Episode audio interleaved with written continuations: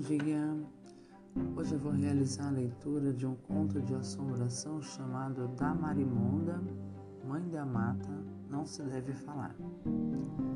Quando Jacinto voltava cabisbaixo à sua chácara, encontrou-se com a velha Joana. Escuta, filho, por que essa cara? Disse-lhe a velha ao cumprimentá-la. Ah, Joana, suspirou Jacinto.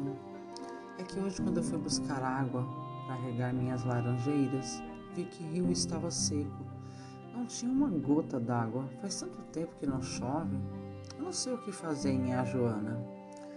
O rio estava seco, é? Mau sinal, filho. Mau sinal. E a velha balançou a cabeça como se pressentisse calamidades. Mau sinal, mau sinal por quê, minha Joana? Pois olha, filho, Tu é muito jovem, tu não sabe de nada. Mas eu te digo que se o rio secou, é porque ela anda por aí, então pobre de quem se encontrar com ela. Com ela? Com ela quem? De quem é que vós me sei está falando, hein, Joana? Jacinto estava muito assustado. É da Marimonda, a mãe da mata, filho. E de quem mais eu ia ser? Mas eu não quero falar dela, não pode, filha, dá azar. Só de pensar eu fico toda arrepiada. E vê se tu toma cuidado, tu é um bom moço, Jacinto, tu não é como os outros, como esse tal de, de runcho. E a velha seguiu seu caminho, apressada. Jacinto sentiu-se imediatamente um, um calafrio percorrer-lhe a espinha. Lembrou-se então do runcho rincão. Já fazia tempo que esse sujeito derrubava árvores na cabeceira do rio, lá no alto do morro. Quando os lavradores perceberam, perguntaram-lhe por que fazia aquilo, e ele explicou que os homens da serraria lhe pagavam pelas árvores que ele cortava. Serafim, o mais velho dos habitantes do povoado, advertiu então: Olha, Runcho, é melhor tu não fazer estrago na floresta, que a marimonda ela pode aparecer. Mas o Runcho ele não fez caso das palavras do velho e continuou destruindo todas as árvores que encontrava. Pouco tempo depois, os lavradores começaram a notar que o rio descia com menos água e que cada vez ouviam-se menos os gritos dos papagaios e do canto dos melros nas matas. Caminho de sua chácara, Jacinto continuou pensando no que fazer com seus pezinhos de laranja recém-plantados, já que não tinha água para regá-los. Começava a escurecer.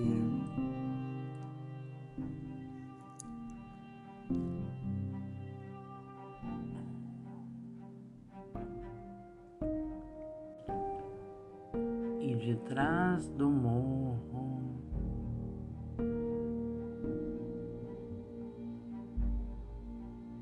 despontava uma lua redonda e amarela. Tal era sua preocupação que nem se deu conta do alvoroço que o seu canzinho canijo fez ao vê-lo, mas logo percebeu que o animal estava muito inquieto. Ele grunhia, ladrava, cercava o dono e mordia suas calças, tentando conduzi-lo para o caminho que levava ao morro. Jacinto sentiu a angústia de canijo e decidiu segui-lo. Depois de se benzer várias vezes, começou a subir, deixando-se guiar pelo cachorro que não parava de ladrar e grunhir. Pouco depois ouviu um ruído. Sibilava um facão derrubando mamonas, sarças e samambaias.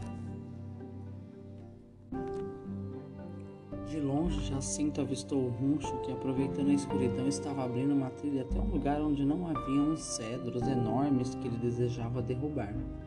Com o vento, as folhas das árvores rangiam, dando a impressão de que estavam chorando. De súbito, a lua se escondeu de trás de uma nuvem e Jacinto não conseguiu enxergar mais nada. Canijo parou.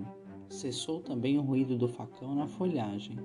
A escuridão e o silêncio dominaram a floresta e um resplendor surgiu no meio da mata espessa. O runcho, como que hipnotizado, deixou cair o facão e se levantou com os olhos fixos no resplendor qual pouco a pouco foi tomando a forma de uma bela mulher. Seus cabelos longos e escuros caíam-lhe sobre os ombros e cobriam-lhe todo o corpo.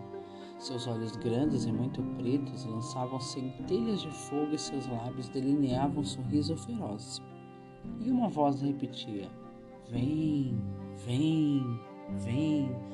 Tão logo o Runcho conseguiu tocar a mulher, esta soltou uma aguda gargalhada que retumbou no silêncio da noite. Rápida como um raio, sacudiu a cabeça e imediatamente os seus longos cabelos se transformaram num espesso musgo, pardecento em grossos cipós que, como serpentes, enroscavam-se no pescoço, nos braços e nas pernas do moço. Jacinto fechou os olhos. Seu coração saltava como louco e as suas pernas pareciam estar cravadas na terra. Alguns instantes depois, ele ouviu novamente os latidos furiosos de canijo e ao ranger das folhas sacudidas pelo vento. Abriu os olhos e aproximou-se do runcho. Estava morto. Um cipó apertava-lhe o pescoço e ao seu lado estendia-se um rastro de musgo pardecento que se perdia no matagal. Ao longe começou-se a escutar a água do rio que voltava a correr. Jacinto jamais disse nada a ninguém. Da Marimonda, a mãe da mata, não se deve falar.